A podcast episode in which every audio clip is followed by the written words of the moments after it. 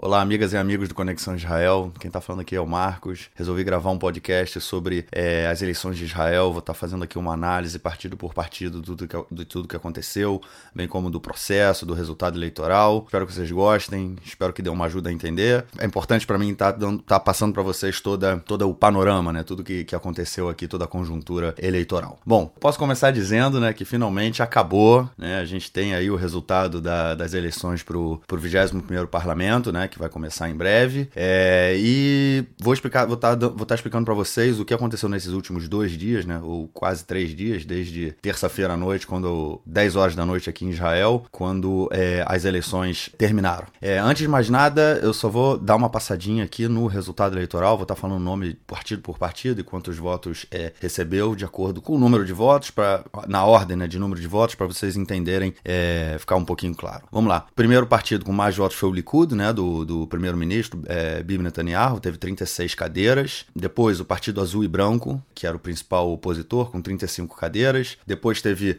o Shas, um partido ultra-religioso, com 8 cadeiras. Depois, o Judaísmo da Torá, também um partido ultra-ortodoxo, ultra-religioso judaico, com 7 cadeiras. Depois teve o Partido Trabalhista, o Avodá, com 6 cadeiras. Dois partidos árabes, é, um é o Partido, o, o Partido Comunista, que é o Hadash, que é um partido árabe judaico, junto com outro partido árabe chamado Ta'al, que que correram juntos nessa eleição tiveram seis cadeiras. Depois teve o Israel Nossa Casa com cinco cadeiras. A União dos Partidos de Direita, que juntou três partidos de direita com cinco cadeiras. O Meretz, com quatro cadeiras, que é um partido da esquerda sionista israelense liberal, e o Kulano com quatro cadeiras, e um outro, uma outra lista de dois partidos árabes, Ra'am e Balad, que tiveram quatro cadeiras. Bom, esse foi, no panorama geral, o resultado das eleições. Agora eu vou estar tá falando para você, fazendo para vocês aí a minha, minha análise. Né? Bom, apesar dessas eleições terem acabado na, às 10 horas da terça-feira, somente ontem, meia-noite, é que saiu o resultado final com a divisão de mandatos, né, de quem entrou e quem ficou de quem ficou ficou fora do próximo parlamento. Tudo corria muito bem, né, a contagem dos votos, até que houve uma diferença nos dados que apareciam no site da comissão eleitoral e os dados que a própria comissão eleitoral tinha em mãos. E aí começou uma série de especulações, né, e foi feita uma recontagem de parte dos votos é, até que saísse o resultado final. Essa diferença dava um partido, que é o partido da a nova direita, que é o partido do atual, primeiro, do atual ministro da, da Educação, Bennett, e da ministra da Justiça, Ayelet Shaked, dava a eles, é, de acordo com o site, site eles tinham passado o, a cláusula de barreira, que é de 3,25%, e de acordo com os dados que tinha na comissão eleitoral, na mão da comissão eleitoral, eles não tinham passado a cláusula de barreiras. Então isso foi uma polêmica muito grande, precisou ser feita uma recontagem, e foi isso que, que aconteceu, por isso as eleições, o resultado só foi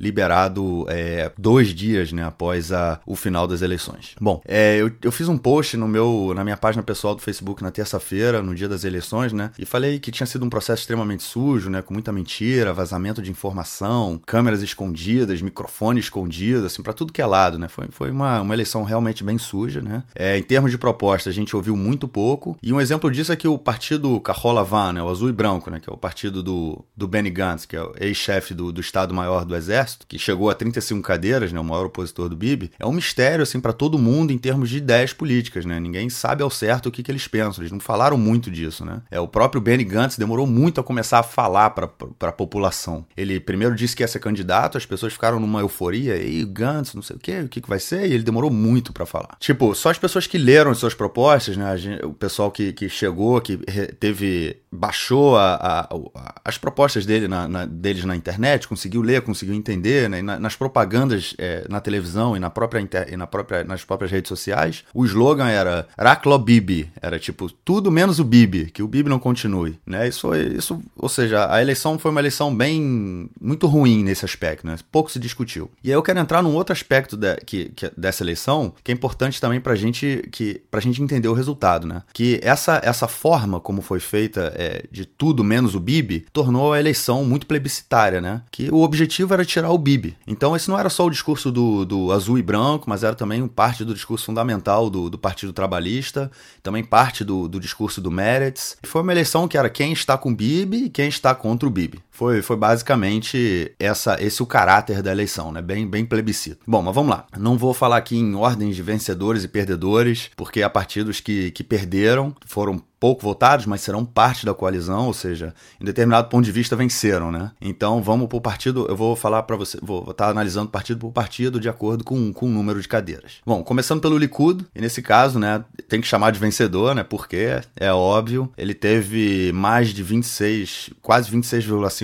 dos votos válidos, chegou a 36 cadeiras, foi o partido mais votado, né? Em comparação, comparação às últimas eleições, aumentou em 6 cadeiras, e isso é bastante, né? Ou seja, 20 20% a mais do que tinha nas últimas eleições. É, mas, pessoalmente, o maior vitorioso é o Bibi, né? Sem sombra de dúvidas, ele não só conseguiu o maior partido, como ele também conseguiu vencer o partido dos generais, que era o partido azul e branco, né? É, esse crescimento do, do Likud, ele também é consequência dessa eleição plebiscitária, né? Como, conforme eu falei, e de uma campanha que foi baseada também no medo, né? O, que foi feita tanto pelo partido quanto pelo Bibi. É, eles, como, é, como é que isso funcionava? Principalmente, assim, eles afirmando em vários vídeos, no dia anterior à eleição, é de que eles estavam atrás no quadro eleitoral e o que fez com que muitos eleitores da direita, ao invés de votarem nos outros partidos da direita, fazendo uma votação mais ideológica, é, eles migraram para o Likud, né? E aí garantiram que o Bibi tivesse a maioria dos votos. Isso teve implicações diretas em outros partidos do bloco da direita, e a gente vai falar disso quando, quando chegar a vez deles. O segundo partido, o azul e branco, né, o Carola Van, obteve 35, é, 35 cadeiras, sem sombra de dúvida também foi um grande resultado. Foi um, é um partido formado por quatro lideranças é, quatro lideranças, né? São três generais né, e um jornalista. Né, foi um partido extremamente personalista em torno dessas figuras, né, com poucas propostas e mais em torno das figuras. O jornalista é o Yair Lapid, né, que tem um índice de rejeição, rejeição muito grande. É, tipo, o Yair Lapid é um homem que parece uma estrada de serra, né, não para de fazer zigue-zague, vai para um lado e para o outro. Tem um ego maior que o universo. É, o Lapid, nas primeiras eleições que ele participou, em 2013, ele teve 19 mandatos. Na segunda eleição, em 2015, caiu para 11 mandatos. E o Ben Benny Gantz, né, que era o líder de, desse partido, a cabeça desse partido, que é ex-chefe do Estado-Maior, conseguiu convencer o Lapid a ser o número dois do partido, mas não foi o suficiente para eles vencerem. Né? Um dos outros é, generais né, que compõe a lista é o Bog Ayalon, que também foi chefe do Estado-Maior, que era membro do Likud até poucos anos atrás, e um outro também, que era o Gabi Ashkenazi, que também foi chefe do Estado-Maior do Exército. Ou seja, não só três generais, três chefes do Estado-Maior do Exército e o Yair Lapid. É, e para a gente falar do resultado dele, deles, eu tenho que falar também sobre a posição é, nas últimas, sobre a oposição nas últimas eleições. A oposição tinha 53 membros e a situação 67, tá? O tipo, o, o governo, né? É, a direita tinha 67 membros. Isso aí levando em consideração que o Lieberman né, foi membro do governo em parte da cadência e é do campo da direita. Né? Eles, ele, o, quando o governo começou, o Lieberman não era do governo, e depois ele entra para a coalizão, para o governo, depois ele sai é, da coalizão e começa o fim do governo quando ele sai da coalizão. A gente vai falar um pouco mais disso mais para frente também. Né, é, nas eleições dessa, dessa semana, a oposição tem 35 cadeiras, ou seja, quase a mesma coisa. Oh, desculpa, não 35, 55 cadeiras. Quase a mesma coisa. Tinha 53, agora tem 55. O que a gente pode entender disso? Pode entender que o, o, azul e branco, o partido azul e branco, não disputou com a direita, né? Ele não teve uma influência direta nos eleitores do Bibi. Ele somente fez com que a guerra dentro do campo da centro-esquerda fosse maior. E isso da mesma forma, né, que essa guerra influenciou no campo da direita, como eu falei no, na, na, questão do Likud, ela também influenciou no campo da esquerda. Muitos eleitores é, da centro-esquerda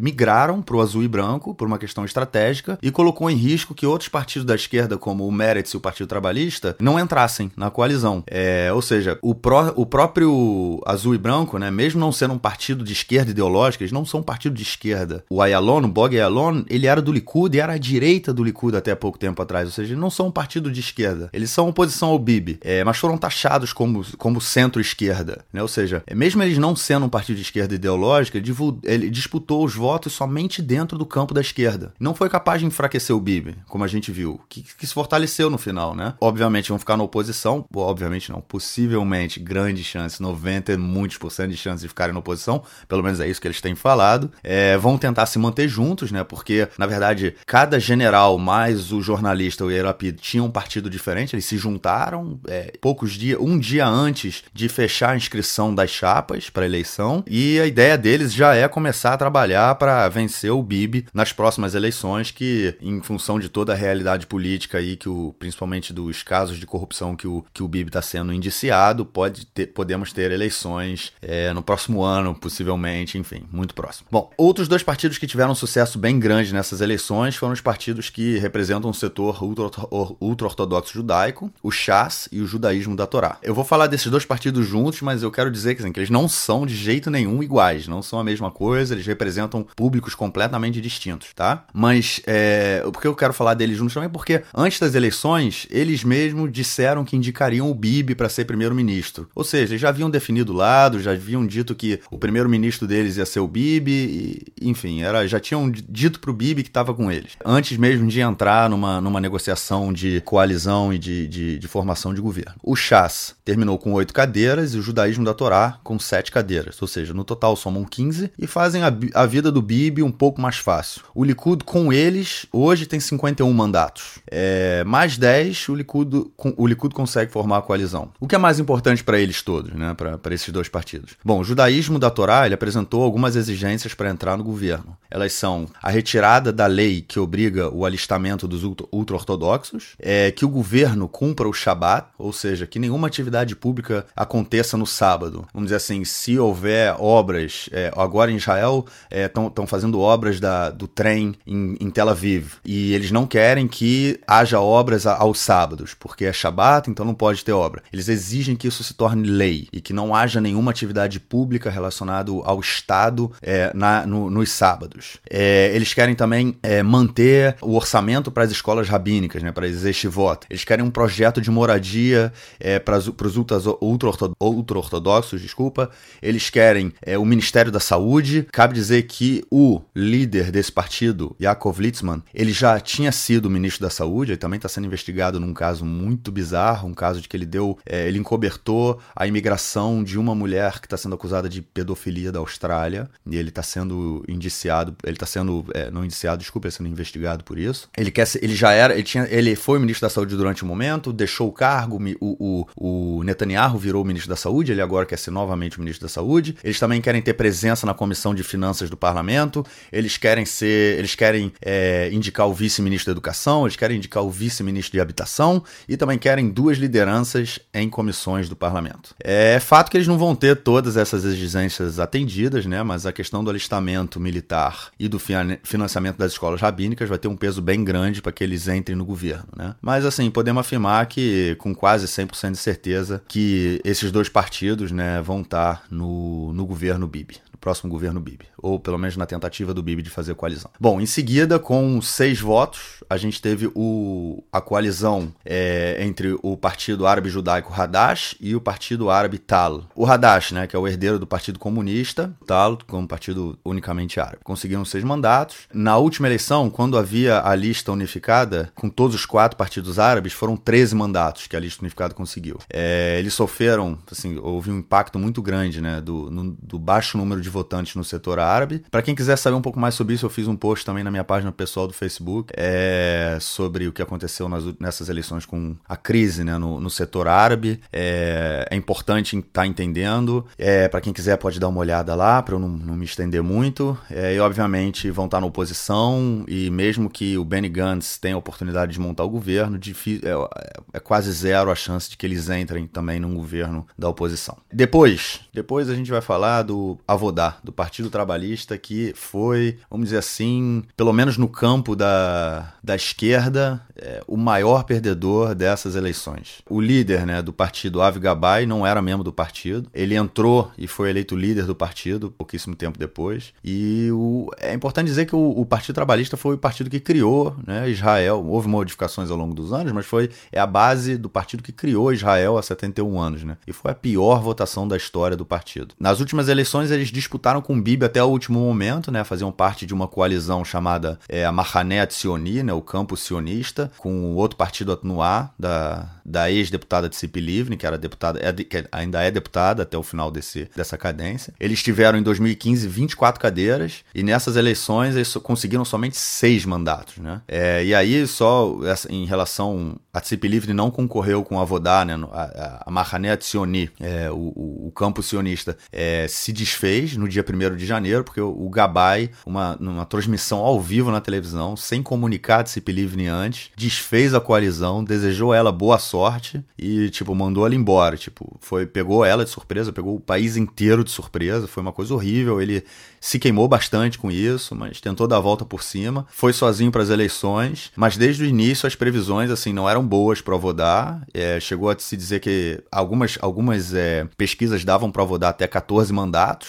Variava muito, de vez em quando dava perto do tipo seis mandatos, de vez em quando chegava a 10, 12. A maioria dava números baixos, mas chegou até 14. Mas no final, né, a falta de base social dentro e fora do partido e a falta de carisma né, do, do Gabay fizeram com que o Partido Trabalhista quase fosse exterminado. Né? Obviamente também o partido houve uma influência muito grande dessa questão das eleições plebiscitárias, né? Sem sombra de dúvida, parte do eleitorado do partido foi votar no partido do no partido azul e branco, né, do Benny Gantz, na esperança de tirar o Bibi do poder. Mas é, também o Avodá precisa, o Partido Trabalhista precisa se reinventar, se reconstruir, pensar o que fazer do, do seu futuro. Dificilmente consegue segurar outras eleições nesse nível. É, já tem muita pressão para o Gabay sair do Avodá. É, não acho que seja uma, uma questão de se ele vai sair, sim quando ele vai sair. A pressão dentro do partido também está muito grande. Bom, agora o outro partido que a gente vai falar é uma surpresa nessas eleições, vamos dizer assim, é o partido do ex-ministro de Segurança Avigdor Lieberman, o partido Israel Beiteno, em português Israel Nossa Casa. Por ser uma surpresa, vamos dizer que ele ganhou, né? E aí eu vou explicar para vocês. É o partido, o, o, Israel Nossa Casa, né? O partido Lieberman, nas últimas eleições, teve seis mandatos. O Lieberman entrou na coalizão no meio da cadência, deixou a coalizão no final do ano passado, e sem o Lieberman, a coalizão ficou com 61 mandatos, ou seja, a maioria mínima, bem justinho. O Netanyahu ficou assim, bem maus lençóis, tendo que lidar com pressão de outros partidos, principalmente do Naftali Bennett, que a gente vai falar dele em breve, né? A saída do Lieberman foi, vamos dizer que foi o, o início do fim do último governo. Durante toda a campanha, as pesquisas de, de intenção de voto diziam que o Lieberman não conseguiria passar a cláusula de barreira, seu partido não, não, não ia estar no próximo parlamento, e ele sempre mantendo a confiança. No final, conseguiu cinco cadeiras e ele é decisivo para a formação da coalizão. É, porque, sem o Lieberman, a coalizão tem 60. O, o Netanyahu tem 60 deputados. Ele não, ele não tem maioria, ele tem o mesmo número que a oposição. Então, ele precisa do Lieberman para isso, né? E há uma pressão muito grande, uma pressão pública, principalmente nas redes sociais, né, para que ele não entre na coalizão. E aí o que acontece? Tá assim, ele tá com uma força grande, né? Tá com um poder de barganha muito grande. No momento, ele resolveu tirar férias, né? Resolveu tirar um descanso antes de entrar na discussão sobre a coalizão, mas já tem uma especulação muito grande de que ele vai tentar pressionar é, o Bibi também, tanto o Bibi quanto o Gantz a formarem junto com ele, obviamente, um governo de coalizão, ou seja, só com partidos seculares, né? Ele não quer fazer uma coalizão novamente com os partidos religiosos, porque ele é um dos principais é, é, defensores e apoiadores e incentivadores dessa lei do alistamento. Ele, ele tem uma aversão aos partidos religiosos, então ele quer, uma, ele quer tentar uma, a formar uma coalizão entre ele, o Likud e o Azul e Branco, que isso daria 76 cadeiras. É, as chances são pequenas, mas enfim, estamos falando de política, né? Tudo, tudo é possível. Quem veio depois do Lieberman veio a união dos partidos de direita, em hebraico o Yehuda Yemin, que teve quatro cadeiras. Ele é uma lista formada por três partidos de extrema direita, partidos extremamente racistas e homofóbicos, né? É, essa lista só se formou porque o Bibi pressionou muito a liderança dos três partidos a se unirem. É, e ele tinha razão. Ele achava que se eles concorressem separadamente, eles não conseguiriam passar a cláusula de barreira e enfraqueceriam o campo da direita. O Bibi chegou inclusive a ligar para o pai de um dos deputados para falar para o pai pressionar o deputado a fazer a coalizão, a coligação entre esses três partidos, porque não queriam, enfim. Então o que aconteceu? Só para vocês terem noção, eles tiveram 3,7% dos votos e a cláusula de barreira é 3,25%. O mínimo de votos, né, para passar era cerca de foi esse ano foi cerca de 139.900 votos. Eles tiveram 159 mil 1.303 votos. 20, 20 mil votos, a, menos 20 mil votos a mais do que a cláusula de barreira. E isso foi, isso foi o que garantiu as quatro cadeiras né, para esse partido. O Bibi estava certo, né? Porque se eles tivessem concorrido separadamente, eles não entrariam. Nas pesquisas diante das eleições, eles é, apareciam com sete cadeiras, seis cadeiras, enfim. Claro que antes das eleições, obviamente, eles já tinham dito que indicariam o Bibi, sem nenhuma chance eles entrariam no governo é, da chamada centro-esquerda. Já estão pedindo ministério também, o Ministério da Educação estão é, negociando. Enfim, é, vamos ver o que, o que vai chegar aí com esse partido da, da extrema-direita se eles vão estar no governo ou não, é bem possível que, que estejam. É, e depois deles, a gente tem outro partido com quatro cadeiras, né, que foi o partido da esquerda sionista, o Meretz. Não teve um bom desempenho, né, quatro cadeiras, né, uma menos em relação a, essa, a esse parlamento que está terminando agora. O Meretz também foi, vamos dizer que foi afetado pela corrida é, dos eleitores centro-esquerda para o Partido Azul e Branco, mas também o Meretz já vem alguns anos lutando para se manter vivo no quadro político israelense, não só eleitoral, né? Cada vez mais o Meretz se torna um partido de nicho, um partido baseado em Tel Aviv, com um setor de classe média, é, classe média alta, é, liberal, que vota, vota no partido. Não só o público, mas a direção do partido também tem muita dificuldade em se renovar, né? Em muitas das pesquisas das intenções de votos, o Meretz ficava abaixo da cláusula de barreira, e inclusive recentemente eles decidiram mudar o formato de escolha da liderança do partido, né? Permitindo o voto direto a todos os filiados. Antigamente era uma, uma comissão de mil filiados que, que, que escolhiam é, o, a eleição de indireta, né? Agora foi eleição direta. É, e essa, com essa eleição direta, a parlamentar é, Tamar Zandberg né, se tornou a cabeça da chapa, mas ela também tem um índice de rejeição grande dentro e fora do Meretz, né? Ela dizia que com ela na, na liderança o partido chegaria a 10 mandatos, teve menos que a metade disso, né? Como, da mesma forma que o Partido Trabalhista, o Meretz vai precisar repensar o seu futuro, dificilmente consegue sobreviver numa próxima eleição com essa pegada. Já falaram que entrariam também para um governo é, caso o, o, o Gantz, né, o, o azul e branco, mont, é, montasse a coalizão. É, e já tem alguma movimentação aí para que o de, de, alguns políticos e pressão também de, de militantes para que o Meretz e o Avodá, o Partido Trabalhista, é, comece a pensar o seu futuro de forma unificada. Né? Isso pode ser um passo interessante para a esquerda israelense. Depois do, do Meretz, também com quatro cadeiras, vamos falar do Culano. Culano é o partido do atual ministro das Finanças, Moshe Carlon. Né? O Carlon saiu do Likud antes das últimas eleições e fundou o seu próprio partido. É, em 2015, a primeira eleição né, que ele participou, eles tiveram 10 cadeiras. Nessa também chegou com 4, né? baixou 60% aí. O risco que ele ficasse fora do parlamento era muito grande. Passou com cerca de 12 mil votos acima do, do da cláusula de barreira, né? Algumas pesquisas também de, de pré-eleitorais davam ele abaixo do, da cláusula de barreira. E apesar de, dele se falar, né, se promover, se autopromover, fazendo um excelente, um excelente trabalho é, enquanto ministro da, das Finanças, isso não se reflete na realidade, também não se reflete na, nos votos dele. Né? O custo de vida em Israel continua absolutamente alto, o mercado imobiliário continua impraticável para a maioria esmagadora da população israelense é, a pobreza aumenta nas periferias, enfim, é, tá, é complicado para a grande maioria da população. Ele também, obviamente, já havia acenado né, que indicaria o Bibi para formar a coalizão e que queria continuar sendo o ministro das Finanças. E a notícia fresquinha do dia, né, e aí é primeira mão para quem não leu nos jornais, é que ele agora ele e os seus mandatos, né? Ele mais três, estão voltando para o Likud, né? Tá voltando para casa. Um bom filho volta a casa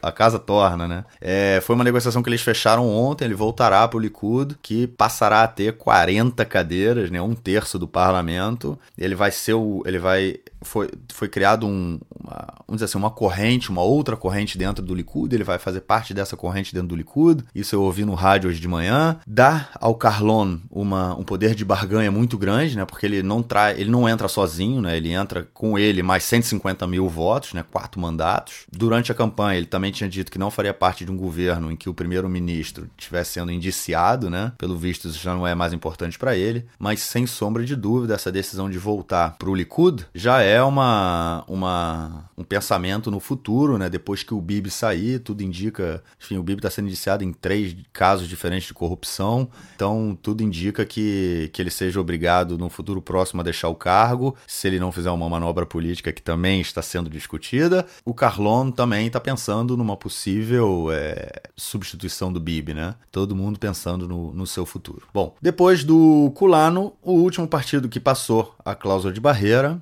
é, foi o segundo partido, né? É, a lista, a segunda lista de partidos árabes, né, do, dos partidos Balad e Iraam, também vão ter quatro cadeiras. No parlamento que está terminando agora, quando eles tiveram junto com Hadash e com Talo, tiveram juntos 13 cadeiras. É, nessa, as duas listas juntas tiveram 10 cadeiras, ou seja, perderam aí três deputados. Esses dois partidos, né, tradicionalmente já tinham menos entrada na população árabe do que os outros dois partidos, é, mas sem dúvida também foram afetados pela crise, da qual falei ainda há pouco, que eu publiquei na minha página pessoal é, do Facebook, é, a crise da votação dos eleitores árabes, que teve uma diminuição é, esse ano. E vale a pena é, quem quiser dar uma olhada para entender. Bom, esses partidos que eu falei até agora foram os partidos que conseguiram passar a cláusula de barreira e terão representação no próximo parlamento, ou no governo, ou na oposição.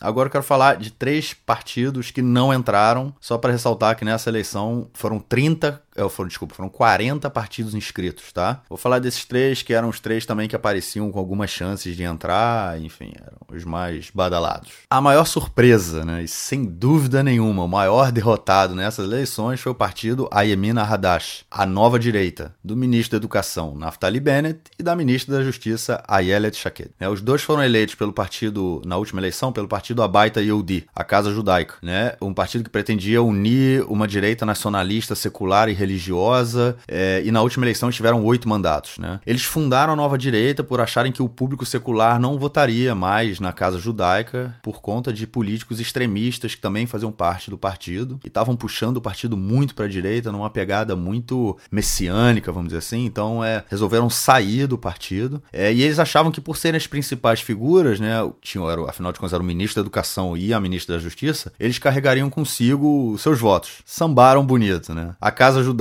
que faz parte, que ainda existe, né? Faz parte dessa da união dos partidos de direita, né? Dessa união de extrema direita que eu falei ainda acima que teve quatro mandatos, entrou, né? Eles possivelmente vão ter um ministro e o Bennett e a Chaquet ficaram com a menos de 1.500 votos de chegar na cláusula de barreira, é, 1.400 e poucos votos. Obviamente, eles também foram prejudicados pela migração de votos para o Likud e para a união dos partidos da direita, né? Mas aí, principalmente, a gente ressaltar que o Netanyahu fez uma jogada de mestre. É, foi tipo, foi ele, a Yelet Shaked e o Bennett, eles encheram o saco do Netanyahu nessa última, nessa última cadência. Eles puxavam o Netanyahu para a direita é, a todo momento, é, dizendo que eles eram o partido dos colonos, que eles eram o partido que defendia a direita nacionalista é, e que o Likud não defendia. E, enfim, na guerra de Gaza em, mil, em 2014, ele, o Bennett foi o príncipe. Isso foi ainda antes da, da última eleição, mas o Bennett foi o cara que botou uma pressão enorme no Netanyahu. E uma coisa há de se dizer do Netanyahu, ele não vai, ele não é um cara que entra em guerra fácil. Uns dizem que ele é cagão, outros dizem que não, mas a questão é, ele não entra, em, ele não vai pra guerra de bobeira, ele pensa muito antes de ir pra guerra, é, e o Bennett botou uma pressão muito grande para ele, ele, a, Shak, a Yelet Shaked fazendo ataques constantes ao Supremo Tribunal de Justiça, enfim, perturbaram a vida, é, e inclusive é importante dizer que é, depois que o Lieberman saiu da coalizão, é, dessa última, nesse mandato, nessa, nessa última coalizão, né, e deixou a coalizão com 61 cadeiras, o Bennett falou que o Lieberman era o ministro da Segurança, ele saiu da coalizão e o cargo ficou vago. O Bibi assumiu o cargo. O Bennett falou que ele exigia o cargo de ministro da Segurança, senão ele ia deixar o governo. E o Bibi falou, meu amigo, não é assim que a banda toca, não deu o cargo para ele, ele botou o rabinho entre as pernas, não saiu do governo, se manteve no governo. Foi uma derrota muito grande para ele ali também. É, depois ele resolveu sair do partido, do partido dele, naquele momento ele ainda fazia parte da, da Baita Yehudi, é, ou seja, foi uma jogada de mestre do Netanyahu essa união dos partidos de direita, porque eles têm quatro cadeiras, eles são fracos politicamente, são lideranças políticas que é, não têm força, é, ou seja, o Bibi coloca eles no bolso e não o Bibi nessa cadência não vai ter que lidar com a Elia de Shaked, Naftali Bennett, mandou aquele abraço para eles, é, foi uma tem que tirar o chapéu pro Bibi nessa jogada dele aí. Ele deu aquela, deu aquela, enfim, atrapalhada, vamos dizer assim, né, usando uma palavra aceitável, né, no partido do ben, no Bennett e na Shaqued, que não vão parar por aí. Obviamente vão voltar é, disputar as próximas eleições. É uma outra surpresa e aí eu vou, eu vou te falar que ela foi maior surpresa, talvez, porque ela foi surpresa duas vezes, né? Ela, o partido Zeut, em português a identidade, vamos falar Zeut, do ultradireitista ultraliberal Moshe Feiglin. Ele foi membro do Likud, ele foi uma surpresa, como eu falei, porque ele foi surpresa duas vezes, né? Muito radical, queria construir o terceiro templo agora, onde há o Domo da Rocha, propõe a transferência da, da população árabe, é homofóbico, também que é um Estado mínimo, mas tão mínimo que ele tinha uma proposta de acabar com os direitos sociais é, é, garantidos pelo Estado e transferir, transferir os direitos à iniciativa privada. É, ou seja, Tipo, ultra, ultra, ultra liberal. Mas o carro-chefe da sua é, campanha, e foi o que tornou ele a grande surpresa né, das eleições inicialmente, era a legalização da maconha. Ele também defendia a legalização total da cannabis. É, poderia ser vendida, comprada, consumida, plantada, transformada, né? Em um país com um altíssimo índice de usuários jovens, a campanha pegou. É, o seu livro, né, que ele tinha, publicou um livro com propostas, se tornou um dos mais vendidos né, nas, na, em uma das principais redes de de livrarias em Israel. E as pesquisas de intenção de voto chegavam a dar ele com sete cadeiras, né? E, e quando perguntavam a ele se ele ia indicar o Bibi ou o Gantz para o novo governo, ele dava aquela esquivada, ele falava que ia discutir com um, discutir com o outro, de acordo com proposta, não sei o que, não sei o que. Mas no final ele surpreendeu todo mundo, não passou a cláusula de barreira, né? Teve um pouco mais de 117 mil votos, ficou 22 mil votos abaixo do mínimo necessário. É, foi uma surpresa duas vezes, né? Porque ia passar como sete cadeiras e depois não passou com nenhuma cadeira e tá de fora do, do próximo parlamento. E por último, né, o último partido aí que, que eu vou estar tá falando é o partido Gesher, uma parlamentar chamada Orly Levi Abekassis, né? É, ela historicamente ela foi do partido Israel Nossa Casa, do, do Lieberman. É, ela entrou no parlamento nas últimas eleições em segundo lugar na lista desse partido. Na frente dela só tinha o, próprio Lieberman, né, que foi o ministro da, da Segurança. E ela resolveu sair do partido para criar o seu próprio partido nessas eleições. É, a pauta principal que ela apresentou era a questão social, né, defendia melhorias na educação, saúde, assistência social, tipo, tudo ligado à área social. Ela havia sido sondada pelo Gantz para entrar é, no seu partido, coisa que não aconteceu, e ela não decolou, né? Foi tipo, em nenhuma pesquisa pré-eleitoral ela conseguia passar a cláusula de barreira, é, e ter ficado fora desse próximo parlamento não, não foi nenhuma surpresa. Para mim foi surpresa descobrir uma semana antes da eleição, antes da eleição, que uma, uma educadora da minha filha no, no jardim de infância é irmã dela. Isso foi o que eu descobri, foi a única surpresa que eu tive. Ela ter ficado fora do parlamento não é nenhuma surpresa. Bom, uma avaliação geral Vou fazer agora uma avaliação geral da eleição, né? Conforme, tipo, já dá para entender mais ou menos aí tudo que aconteceu. Foi uma eleição que não mudou muito o quadro político do país. Nas últimas eleições, a coalizão de direita tinha 67 parlamentares contra 53 da oposição de centro-esquerda. Nessas eleições, a gente fica com 65 da direita e 55 na centro-esquerda, inclusive uma diminuição pequena da, da direita. Houve junção de alguns partidos, divisão de outros, né? É, e alguns partidos de extrema-direita que não estavam representados no último parlamento é, dessa vez é, entraram. Né? O percentual de eleitores diminuiu um pouco em relação às últimas eleições, lembrando que o voto não é obrigatório aqui em Israel. Nas 15 primeiras eleições em Israel, de 1949 a 99, o percentual de eleitores ficava sempre entre 75% e 83%, sendo que na, nas primeiras eleições de 49 foi de 87%, né, que é um número extraordinário, em, no momento em que as eleições não são obrigatórias. Mas a partir de 2003, e aí é importante, 2003 2013 a gente estava no meio da segunda intifada, esse percentual cai para 67,8% e fica na casa dos 60% até essa eleição agora, onde foi é, o percentual de, de eleitores foi de 68,4%, de comparecimento dos eleitores foi de 68,4%, com exceção da, da última eleição, né, da eleição de 2015, que teve um percentual de 72,3%. Ou seja, desde a segunda intifada que caiu bastante a participação e teve uma exceção na última eleição e vamos ver como é que acho que a, o pessoal está muito de saco cheio e o que vem, a forma como a política israelense vem se construindo, acho que a tendência é que cada vez participe menos, pessoas participem do, do processo eleitoral. Mas isso aí é mais para a gente avaliar em outras, outras questões. Bom, junto com essa queda no número de votantes, também a gente teve uma porcentagem altíssima do número de votos brancos e nulos, né, que chegaram a 8,5% do total de votos, mais de 366 mil votos. No novo parlamento a gente tem tem 49 deputados que. É, deputados novos que não estavam no, no, no, parlamento até agora. E de todos os partidos que, que entraram, né, que vão ter representação, somente o Meretz e o Culano não têm deputados que estão debutando no cenário político. Né? O número de deputadas né, é, se manteve estável em relação ao último parlamento, são 29 deputadas, o que dá 24,2% do total. É, temos que melhorar muito nisso ainda, né? É, mas é um dado positivo, né, de que todos os partidos representados têm mulheres, todos os partidos com, no, no parlamento têm mulheres, menos os ultra-ortodoxos. Os dois partidos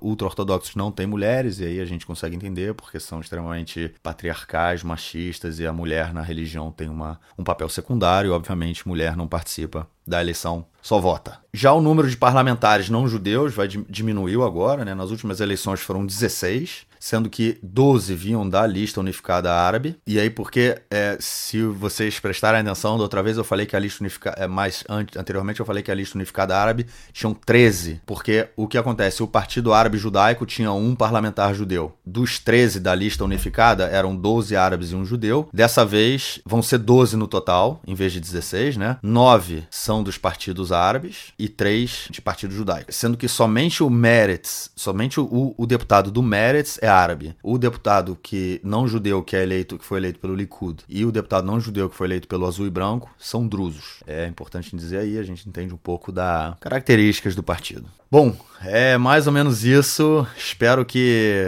vocês tenham compreendido. É, Para quem quiser outras informações, o Conexão João fez um excelente trabalho e publicou vários artigos sobre as eleições com as propostas dos partidos. A gente fez alguns podcasts também anteriormente sobre as eleições. Vale a pena vocês darem uma olhada para quem quiser mais informações. Se também quiserem outras informações, entrem em contato com a gente, podem mandar mensagem para mim também. Que puder ajudar, eu ajudo, eu ajudo vocês para poderem estar entendendo mais um pouquinho. E é isso aí. Espero que tenham gostado. Fiquem com a gente e assim que der a gente publica mais alguma coisa. Valeu, galera. Um grande abraço a todo mundo. Tchau, tchau.